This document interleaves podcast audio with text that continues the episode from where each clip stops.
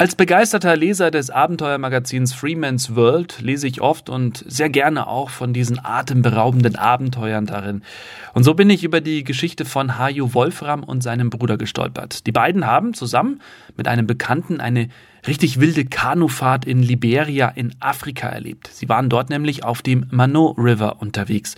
Das ist ein Fluss, der vor allem aufgrund seiner Stromschnellen lebensgefährlich werden kann. Aber auch die wenigen Menschen, die dort leben, treten Fremden jetzt nicht unbedingt aufgeschlossen gegenüber. Es gab sogar richtig bedrohliche Momente. All das und natürlich auch ganz viele wunderbare Erlebnisse hören Sie in dieser Folge.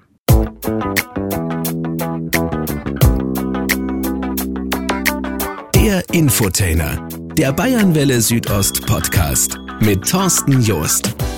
Ich freue mich heute sehr darüber, einen äh, jungen Mann aus Weihern an der Strippe zu haben in Bayern. Das ist der Hajo Wolfram. Und äh, Hajo hat zusammen mit seinem Bruder, und ich behaupte mal, ein Kameramann oder ein Fotograf war noch mit dabei, aber das wird er uns gleich erzählen, äh, war er im Jahr 2019 in Liberia und ist dort den Mano River runtergefahren.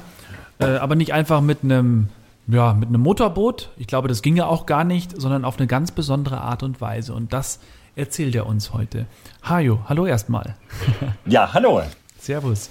Ja, erzähl mal, was, was, was ist das für ein unfassbar tolles Abenteuer, ähm, worüber ich ja in, in einem Magazin auch gelesen habe, in der Freeman's World. Äh, was was, was hat es damit auf sich?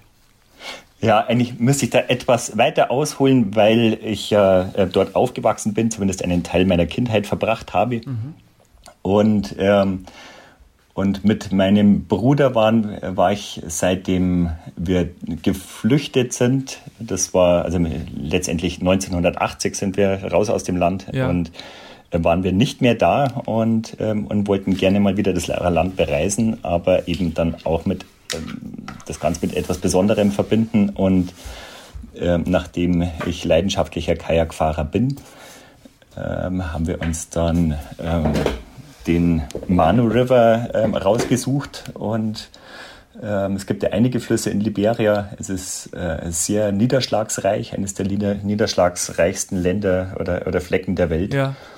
Und von daher gibt es einige Flüsse, aber gerade der Manu River ähm, ist ungewöhnlich entlegen und was es in Afrika wirklich äh, generell nur noch selten gibt, ist, ähm, dass es da kaum besiedelt ist. Und ja. Ich, ähm, ich wollte gerade fragen, warum ausgerechnet der, der Mano River, also was da der Hintergrund ist. Aber wenn du sagst, dass es so von der ganzen Logistik her wahrscheinlich am, oder für euch eigentlich so der idealste war, richtig?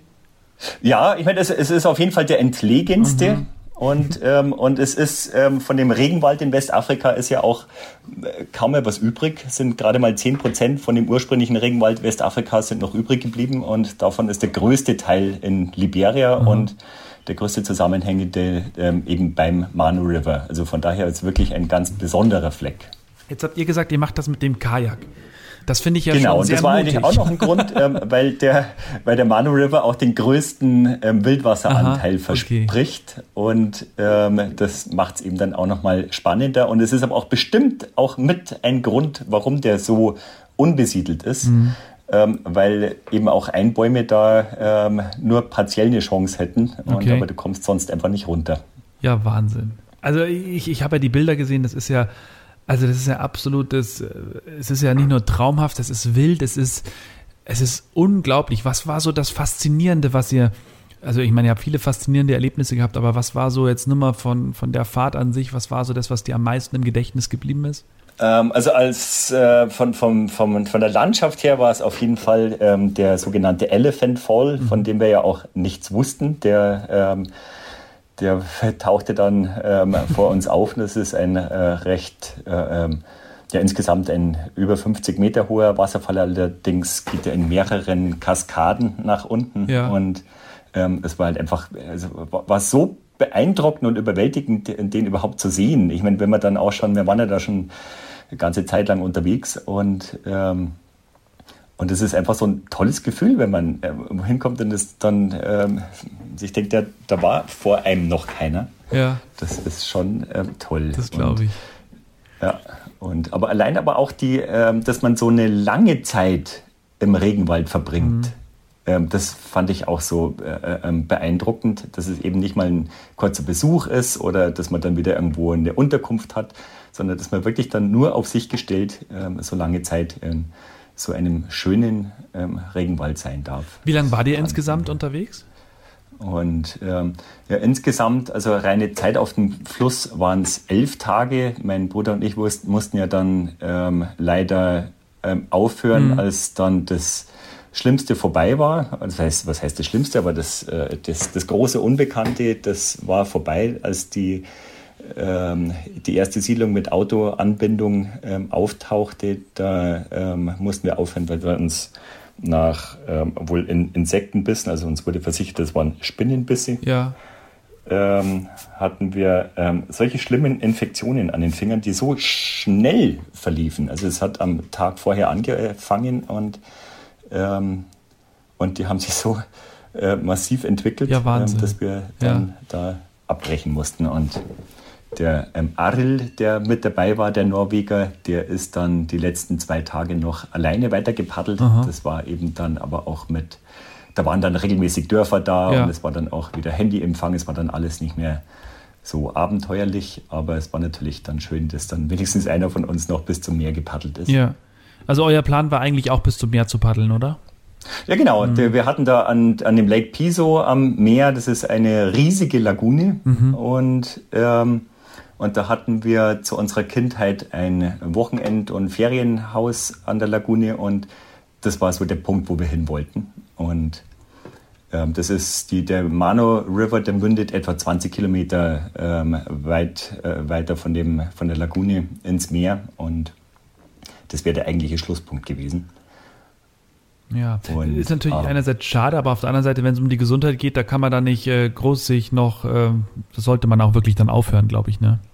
Nein, ich habe mich so mit mir gehadert, aber ich bin nachdem dann die, die, die Rötung ähm, von den Fingern, die waren aber auch, die waren so dick ja. geschwollen und, und vereitert und, ähm, und die, und vor allem es ging so schnell. Ja. Und dann ähm, hat sich auch schon die, die, die Rötung über den Handrücken gezogen Ach, und ähm, aber das war dann selbst zwei Wochen später in Deutschland am Tropeninstitut in München, meinte der Arzt, der kann mir nicht garantieren, dass ich meine Finger behalten kann.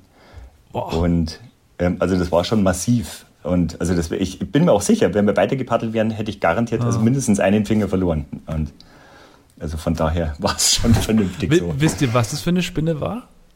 Nein, uns hat dann ein mhm. georgischer Goldsucher, den wir dann danach am Meer gesehen haben, der hat sofort gesagt, er hat gesagt, er kennt es schon. Ja, mhm. der, der, verbringt ja einfach seinen größten Teil des Lebens einfach äh, irgendwo im Dschungel beim Goldsuchen. Ja. Und ähm, der meinte, das, äh, das sind Spinnen, das sind ganz kleine Spinnen. Und ähm, ich würde denken, mein Bruder hatte dasselbe, nicht ganz so schlimm, aber ähm, hatte dasselbe. Und das wird beim Feuerholz machen, weil mhm. da immer irgendwelche Tiere auf einen rumkrabbeln, wenn man das Feuerholz zerbricht und klein macht. Und ja. man schaut aber auch gar nicht hin, was es ist. Dann ist eh schon irgendwie halbdunkel und dann schütteln wir bloß immer die Hände ab und, ähm, und wir sind uns ziemlich sicher, dass das da passiert ist. Ja, irre. Also ihr wart da so richtig in der Wildnis. Ihr habt, ähm, habt ihr Essen dabei gehabt oder, oder habt ihr das irgendwie? Ja, ja. Das Nein, schon, wir, oder? Wir haben alles, alles dabei mhm, gehabt. Okay. Ja.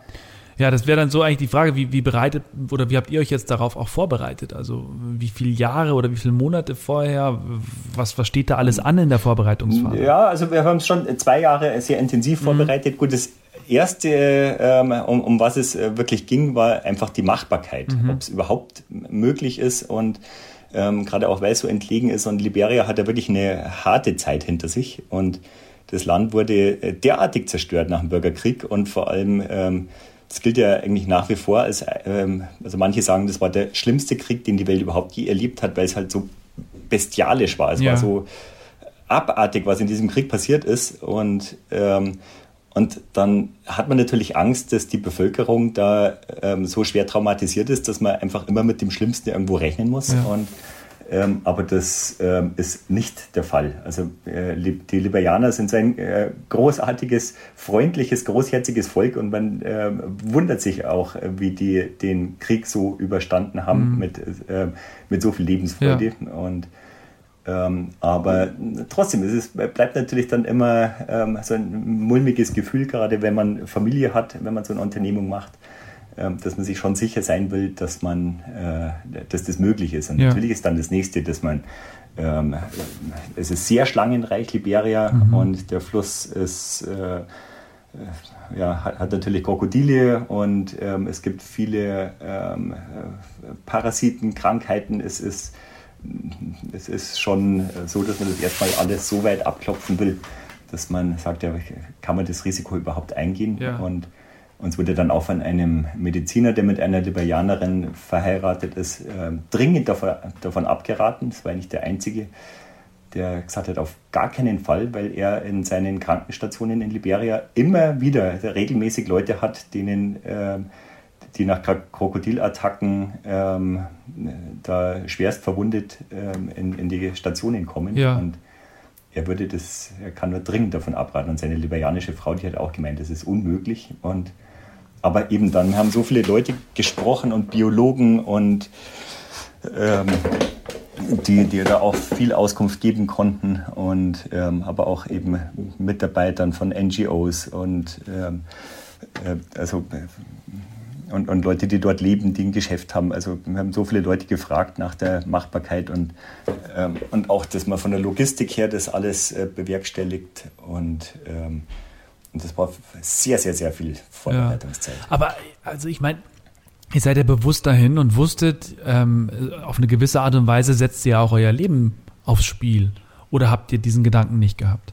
Ja, das schon, aber wir haben es wirklich so ähm, und, und so weit vorbereitet, dass ja. zumindest das Gefühl ein, ein, gutes war. Okay. Und ähm, ich meine, das ist natürlich schwierig, mhm. mit ähm, da, da, alles ähm, auszuschließen und vor allem ist es halt auch ähm, ein, ein seltener Fleck der Welt, wo man das Gefühl hat, es kommt keiner, wenn mhm. was passiert. Also ja. Also wir hatten zwar ein Satellitentelefon dabei, aber es hat jeder gesagt, es kommt keiner. Und ähm, wir hatten dann auch Kontakt mit jemandem, der eine Airline hatte mit, äh, mit Hubschraubern äh, mit Schwerpunkt Krisengebieten, ja. der sagt, er kennt jeden Hubschrauber in Afrika und hat die besten Verbindungen und er hat gesagt, er kann uns garantieren, dass einer losfliegen würde, um uns zu holen, aber das kann unter Umständen auch zwei Wochen dauern, mhm. weil die die Überfluggenehmigungen Ach, nicht bekommen.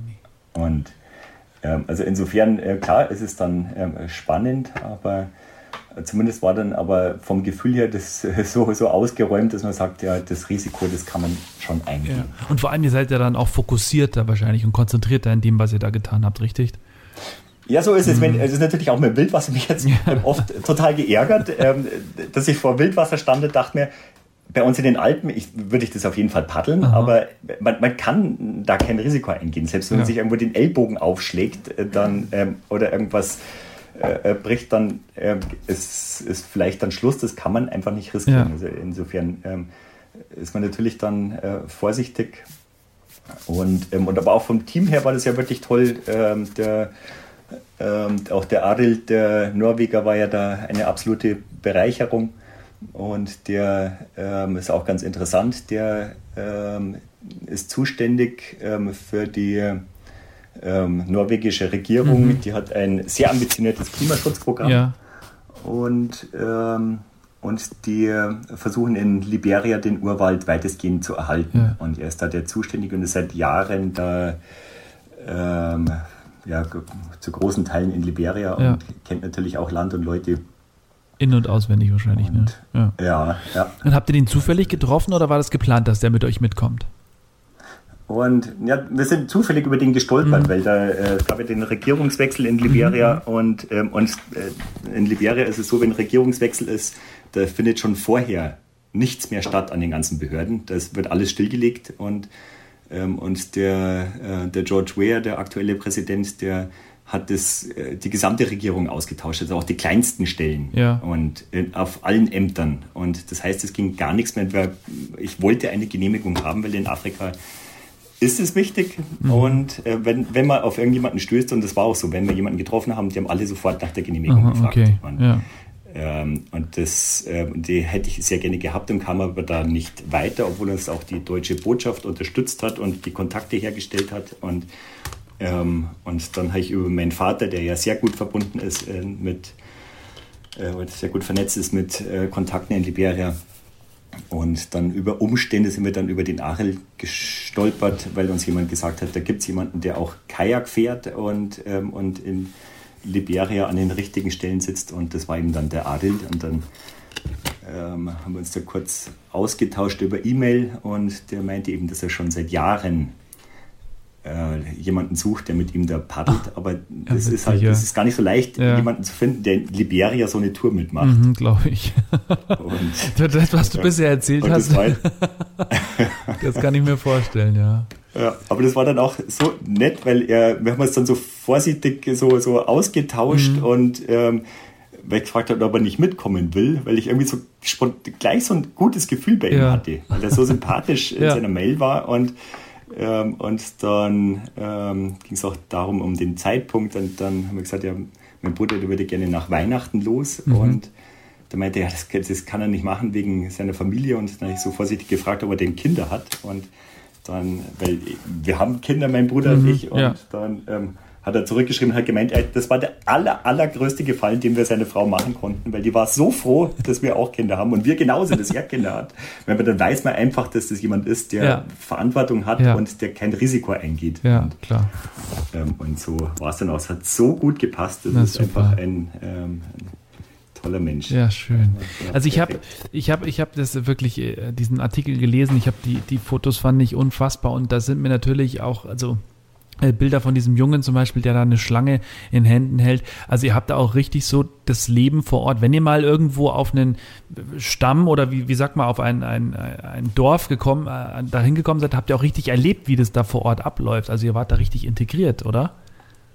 Ja, aber ähm, es, ähm, also das ist, man, so viele Leute trifft man nicht. Also Aha. der Junge, das war noch ziemlich am Anfang Aha, okay. und ähm, und die, da haben, das war aber ganz toll, äh, weil wir ähm, wir waren ja noch im besiedelten Gebiet, als wir losgepaddelt sind und für den ähm, ersten Abend, ähm, da kam man dann eben auch so kurz vor der Dunkelheit, ähm, da, da, waren drei Fischer, die hatten so ein einfaches Lager am, ja. Ähm, am Fluss und also bloß mit, mit ein paar Plastikplanen und, und Holzsteckern und und die haben, und wir haben dann überlegt, ob wir nicht bei denen bleiben, weil die so äh, sympathisch waren. Ja. Und dann, und dann haben die uns aber schon gefragt, ob wir nicht bei ihnen bleiben wollen. Und, ja, war eine wahnsinnig schöne Nacht und ein Morgen mit ihnen. Und, ähm, und aber es sind, ähm, das waren Fischer und aber wir haben schon festgestellt, wenn man auf Jäger trifft und ähm, die Jagd ist dort äh, mittlerweile verboten. Mhm. Es ist zum großen Teil jetzt seit äh, zwei Jahren Nationalparkgebiet mhm, geworden. Okay. Und ähm, und natürlich, äh, das ist völlig verständlich, äh, dass die sich die Jagd auch nicht verbieten lassen mhm. wollen. Die haben da schon immer gejagt. Und, aber es gibt ja kaum Dörfer dort. Also auf der ganzen Strecke war es dann eigentlich im Endeffekt ein Dorf.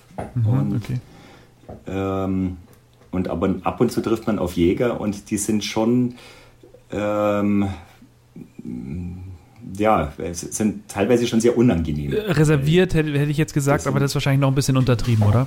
Und dann, ja, auch na, eher, ähm, eher sind, sind sehr selbstbewusst, Aha, okay. und, ähm, aber so vom Grundtenor dann äh, doch schon auch mal aggressiv. Okay. Und ähm, man, man weiß aber nicht so recht, woran man ähm, ist. Das ist natürlich auch das Problem. Die, also wenn wir Leute getroffen haben, dann waren es ähm, Jäger oder ähm, illegale Diamantenschürfer, aber mhm. beide illegal und die beide natürlich nicht damit gerechnet haben, dass sie irgendjemanden ja, treffen. Dass da jemand die haben natürlich ja. Angst, die haben natürlich Angst, dann ja, selber ähm, äh, äh, irgendwie da entdeckt zu werden oder aufzufliegen. Und deswegen war es eigentlich auch schade, weil wir gesagt haben, prinzipiell keine Fotos, weil das kann für, für große Konflikte sorgen, auch mhm. selbst wenn man fragt und die äh, denken sich dann danach, sind wir blöd, jetzt haben wir uns fotografieren lassen ja, und, ähm, und uns dann verfolgen. Und nachdem wir ja da eh in dem, nach zwei Tagen da auch schon diese Begegnung hatten mit, ähm, mit zwei Bewaffneten, die uns dann den ganzen Nachmittag gefolgt sind. Mhm. Und ähm, da, ja, da, das ist halt immer so unangenehm, wenn man ja, sich so ich. ausgesetzt fühlt. Ja.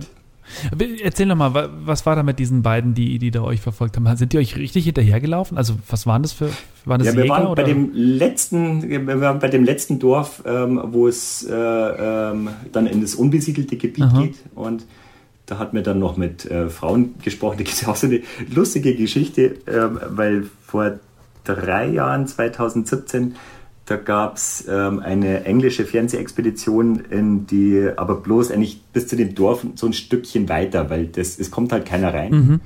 Ähm, und die hatten zwar auch Boote dabei, aber es geht halt nur mit Wildwasserkajaks. Ja. Und, ähm, und zwar gibt es das Gerücht, dass es da ähm, den letzten Dinosaurier der Welt gibt in diesem Gebiet. Und ist natürlich eine, eine mehr, aber, ähm, aber es ist jeder in, diesem, in dieser gesamten Region ist felsenfest davon überzeugt. Dass es den gibt. Und Aha. dass es den gibt. Aha. Und das ist überhaupt keine Frage. Es ja. ist egal, wen man trifft. Jeder sagt ja natürlich.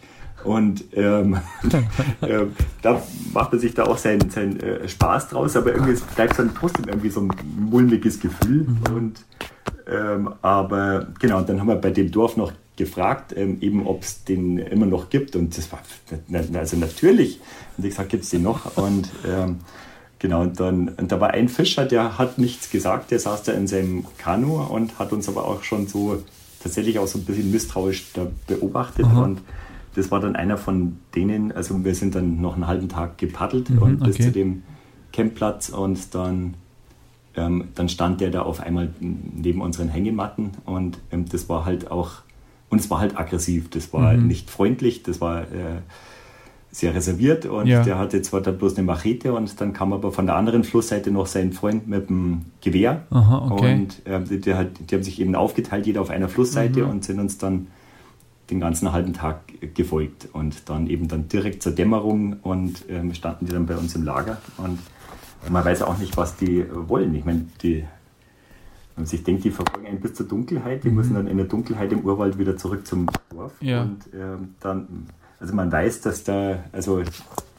die, die kommen nicht wegen Gespräch und ähm, aber ähm, gut, ich meine, die natürlich haben sie sich gehofft, dass sie von uns irgendwas äh, ähm, bekommen. Ja. Und, ähm, Geld oder, oder, oder was genau? Dann, naja, ich habe bloß gesagt, wir, wir, können ihnen nichts geben, weil sie ja. halt, äh, die, ich habe schon die, gemerkt, dass der eine, der, äh, der mit dem Gewehr hat sich mit uns unterhalten, der andere hat dann mit seiner Machete dann in unserem Gepäck rumgewühlt und gestochert mhm. und dann ähm, und die wollten halt wissen, was wir da dabei ja. haben und ähm, und wollten halt auch was haben. Und dann habe ich gesagt, wir können nichts hergeben, weil wir, wir haben nichts Überflüssiges dabei. Mhm. Und dann habe ich gesagt, ja, wir könnten ihnen äh, Geld anbieten. Und hm. ähm, genau, und dann haben sie gesagt, ja, äh, her damit. Und, und war es aber auch so cool, dass der, der Adel, der hat ähm, dann in seiner Hosentasche gekramt und hat ihm einen Schein gegeben. Ich habe nicht gesehen, was das für ein Schein war. Aha. Und dann waren jetzt zwar nicht begeistert, aber sind dann so zögerlich